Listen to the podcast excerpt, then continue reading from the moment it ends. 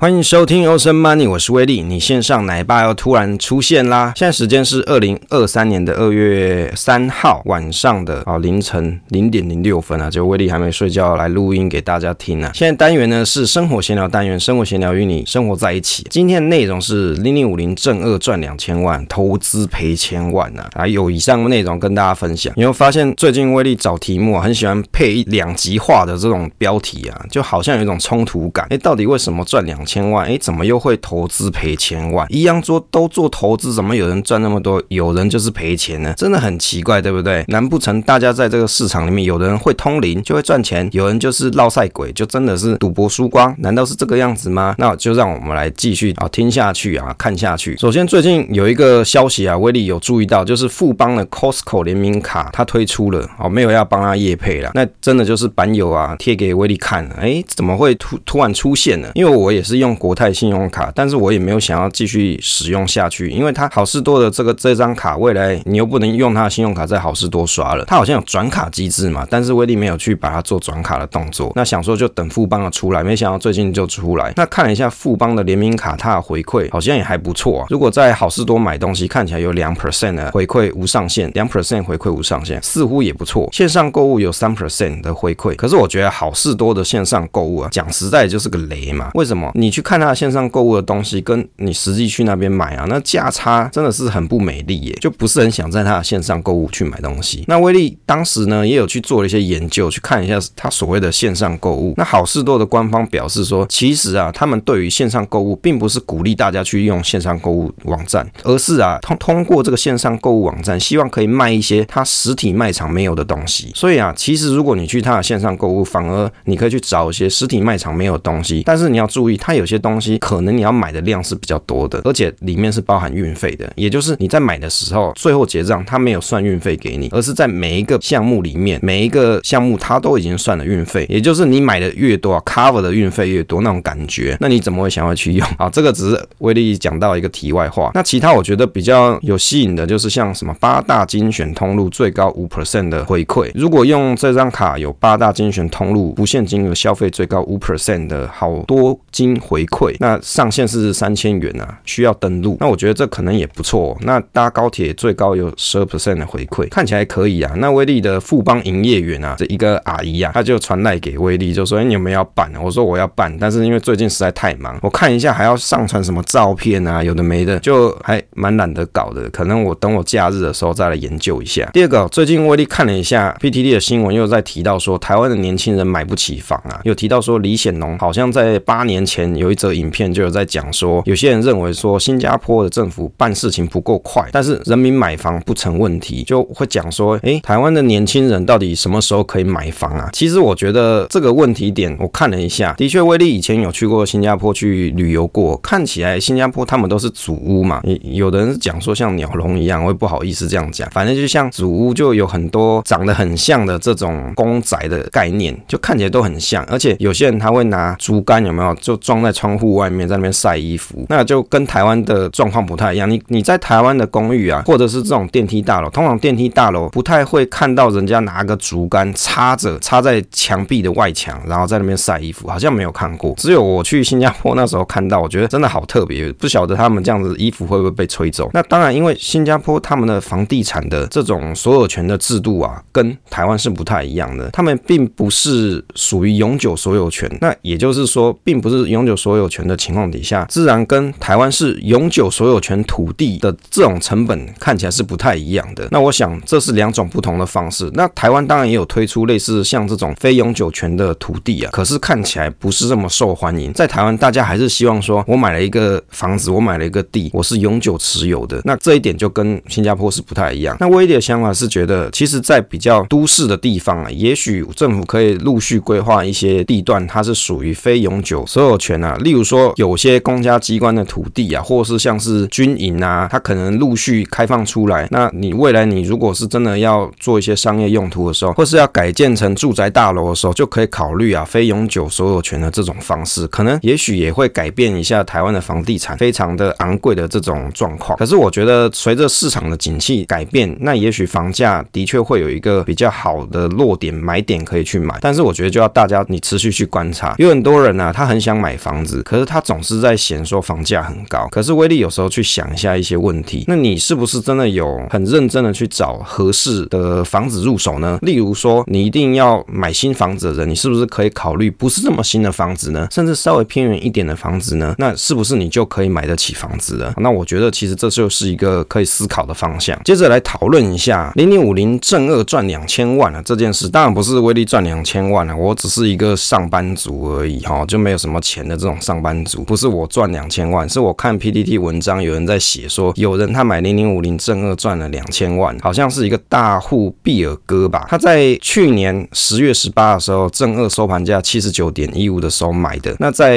一月三十一号的时候，正二收盘价是一百零九点三元，波段涨幅就是三十八 percent。如果他当时没有卖掉的话，已经赚了两千万，看起来好像蛮厉害的。所以你看 PT 最近文章啊，大家好像都在推崇说，到底要买啥啊？问就是正二嘛，好像大家都在讲这个。那威力看自己的群哦，投资群里面的群友也有人是买正二赚钱的，跟大家分享。那我觉得其实正二这个东西，它就是一个工具嘛，看你怎么去运用。例如说，你本来就很想要参与大盘涨势的这种朋友，就是比如说你认为现在是一个不错的买点，那你也预期未来可能有机会有一个不错的反弹，或是一个不不错的波段，但你手上的资金有限，你又不想要去开保证金账户啊，去做股股期之类类的，那你通过利用像是这种零零六三一楼啊，这种零零五零正二这种工具的话，那可能是一个不错的方式。像威力就会去想说，像我有一些部位是属于存股的部位嘛，像是存股型的 ETF 啊，或是存个股的部分，那这些部位啊，我可能就会希望说有另外一个部位是跟大盘的趋势比较相近的，做一个互补的效果。那我跟大盘比较相近的这部分，我可以去持有，例如说像是零零五零或是零零六九二这些跟大盘趋势比较相近的 ETF，那我也可以规划一个部分是使用正二的方法，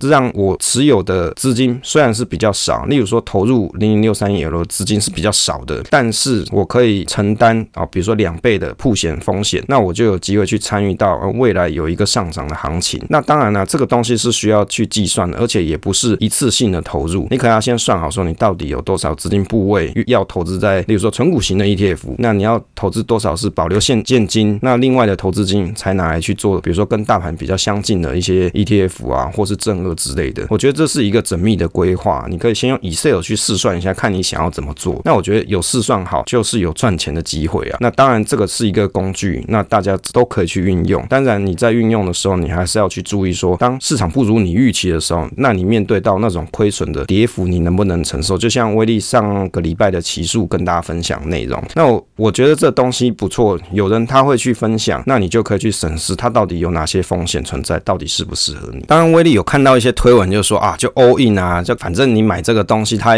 又不需要被追补啊，保证金要什么，或者是你要去平仓啊，或是要干嘛的，像股期比较复杂一些，它没有什么时间限制嘛，你就是买了放着，如果你赔钱了，你就凹单嘛之类的。我看有些人推文是这样讲啊，但我还是不建议大家是抱持着一种凹单的心情去做这种投资，而且也不适合做 all in。你还是要先去做好仔细的分配。那你当你真的面对到市场的预期不如你所想，那你还不至于急忙忙的把它给它卖掉。哦，这是一个很重要的重点。当你铺险过多的时候，你的风险过高的时候，肯定会影响到你的心性，那你就容易会心性崩坏，结果就胡乱的把所有的部位你通通都出清掉，也没有想好说出清之后你这些钱你要在哪来做哪些用途，甚至就退出股市。接着来讨论一下这个投资赔千万这一则新闻啊，威力最近看到这一新闻是在讲说台中港务男警沉尸车内，身旁留遗书，投资股票赔千万，也希望不是被自杀。像最近不是像高雄有很多那种浮尸嘛，然后都会讲说，因为我会游泳，所以我把我自己的手脚绑绑哦，怕说我会自己挣脱上岸之类的。那留这个遗书在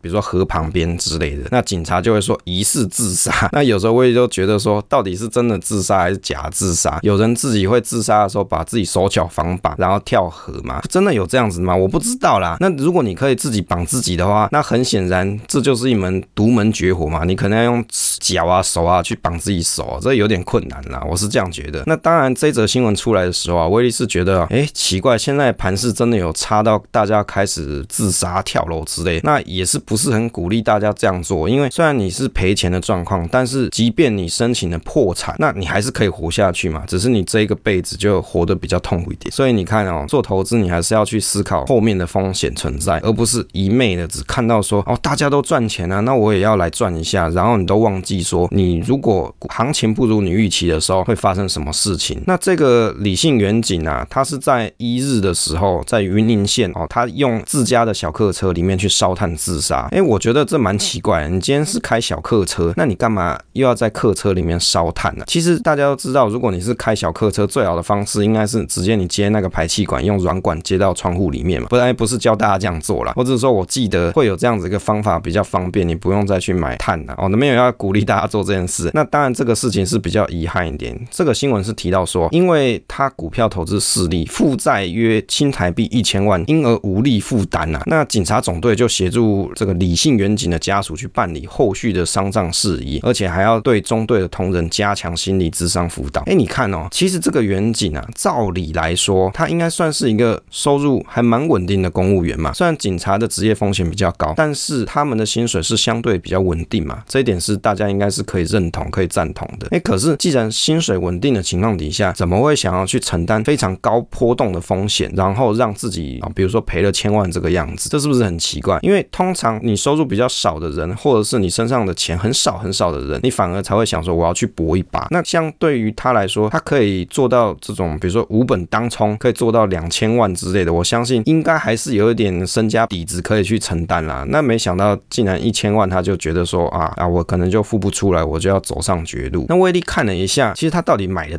是什么东西？哈，其实他是在一月十七号的时候买了东哥游艇六十啊，应该是六十张啊，就是六万股嘛，六十张。那他这个金额大概是两千多万呐。那一月三十一号的时候啊，就是被迫要券商就要帮他回补回去。那看起来赔的钱大概是有七百四十几万。这个是元大证券大理分公司的一张对账单。我不晓得这个对账单有有人说是这位苦主自己在什么论坛啊、FB 里面的什么什么社群里面去贴的啦。那也有贴了一个劝世公告，跟大家讲说不要像他一样这样。那后来好像这文章听说被删掉了。那看起来就是说他在一月十七号的无券空八四七四东哥游艇六十张，结果被人家发现，结果封关的时候直接涨停嘎爆，年后开盘首日直接一价锁死涨停，不给他回补机会，接着券商就强制回补，借券费加上价差共千万左右，无力偿还，走上绝路。就威力的观察来看啊，我自己是觉得像这一档股票，你去观察，我不认为是主力故意要去嘎爆它，我觉得不太像是。你去可以去观察它的成交量之类的，不太像是主力故意要去嘎爆它。我觉得它是比较晒，这个成分是比较高的。我去看了一下，大概在一月十七号的时候，东哥游艇的确是有一个不错的涨幅，它大大概是连三涨，而且是那种跳空涨哦。那我想他的投资策略应该是想说，像这种很难得出现的这种涨幅，它是突破前面高点所有高点的情况底下，它是有机会是去空的。结果没想到后面再跳空再涨更高，一个涨停情况。而且啊，大家去观察一下，他这个时间点选真的是很不好。他选在年前去做操作这件事情，那你就会有一个过年的变数，还蛮巨大的变数，因为你不知道国际的行情走势会是怎么样嘛，也许就会影响到台湾的股市状况。他在年前做这件事情，我觉得这心脏是蛮大的。结果年后就涨停锁死，他没办法去做回补，那你当然就会遇到这种情况。如果从线图上来看呢、啊，它真的是还蛮晒，就等于说他买完之后，最后涨停完之后就开始就有一波跌幅，就是人有时候运气就是这样，你不信邪，你也没有去做风险管控的时候，市场的走势就会好好的击倒你一番。所以从这件事情可以让大家得到一些投资教训呢。如果你在做投资的时候，尤其你做这种风险较高的无本当冲，等于就是说你先来做放空这件事情，接着你要去市场行情比较差的时候，比如说这档标的股价真的有如你预期跌下来的时候，你要买券回去补嘛？你要补回去。问题是你没有办法买的时候，比如说涨停锁死，你怎么买？或者是当你要去捡回补的时候，你发现股价比你预期涨得更高的时候，那怎么办？所以你看推文就有人在讲说啊，你手上没券，你还敢做这件事情，的确就是心脏非常大。也就是当你要做这种放空的时候，假设你手上是有一些现股部位的时候，那你如果真的遇到说我要还券，我手上是有券可以还的，还不至于会遇到像这种违约交割的情况。所以大家在做投资的时候，还是要真的要很谨慎，去想一下你会遇到的风险有哪些，认真的把它写出来，也把它计算出来，甚至你把数字把它计算出来，worst case 有哪些？那你好的情况是有哪些？当你写完了这些东西之后，你去仔细思考一下，你手上有哪些现金部位，你就会去想想，好好的想想，你就不容易会导致这种情况。当然还是要跟大家分享，如果说你遇到这种投资状况，真的不要去做这种轻生的事情。也许你这辈子会因为破产这件事情过得比较痛苦，但是你还是活着嘛，只是活得比较不开心一点。但是有一天你还是可以有机会把这个赔钱的部分啊，慢慢的逐渐还清啊。那我看某币有零一有一个人讲的东西，我无法去照他的计算，我不知道他怎么算的。他说这一位朋友他叫查泰，他讲说这个人应该是当冲爆掉，两天后要股票交割一亿，这种爆掉就是利上加利，基本上很惨，然后薪水一定会被扣三分之一被列管，当冲一亿赔十 percent，被涨停会跌停锁死出不掉，先是负债一千万，然后两千后两天后交割款一亿拿不出来，这种一亿元还要被扣很高的趴数罚款，这种爆掉基本上不可能还了，光利滚利你薪水都不够赔。这位朋友他在讲到说，这是两天后交割款一亿，我不知道股票放空到底这个交割款为什么会变成一亿，但是我看到他这样子写，也许这个朋友他对放空这件事情可能是老手了。那威力没有这个经验，威力虽然知道放空的原理，但是我没有自己去操操作过这件事情，所以我不晓得他真正在遇到交易的时候会有哪些情况。那会不会真的就是